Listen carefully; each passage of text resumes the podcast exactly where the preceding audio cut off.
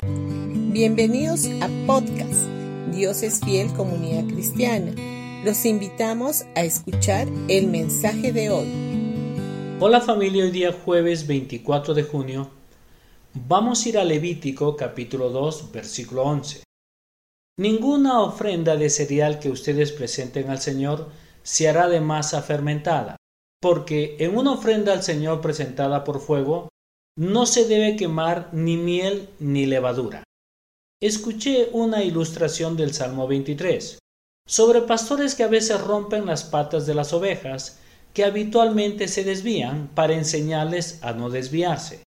Esta enseñanza es errónea porque no dice el Señor es mi pastor, me romperá las patas. Estas enseñanzas causan mucho dolor a los creyentes, trayéndoles un miedo innecesario al castigo de Dios cuando sienten que se han equivocado o se han alejado de Él. Tales enseñanzas erróneas son lo que la palabra de Dios se refiere como levadura.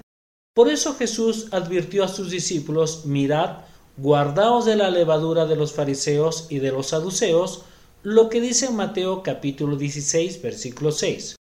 La levadura de los fariseos era una doctrina de legalismo, que juzga y condena a las personas que no cumplen con las leyes de Dios. La levadura de los saduceos era una doctrina del humanismo que descarta lo sobrenatural y enseña que todo se puede explicar utilizando el razonamiento o la ciencia. Cuando Dios le dijo a su pueblo en Levítico capítulo 2 versículo 11, Ninguna ofrenda de grano que ofrecieres al Señor será con levadura.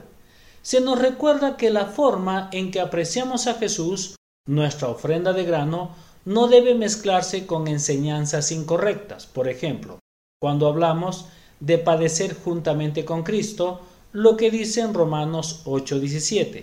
Debemos saber que no se trata de sufrir enfermedades o carencias, cosas de las cuales Jesús nos redimió, sino que sufrimos persecución, desprecio y rechazo por causa de su nombre, que es probable que enfrentemos como buenos cristianos.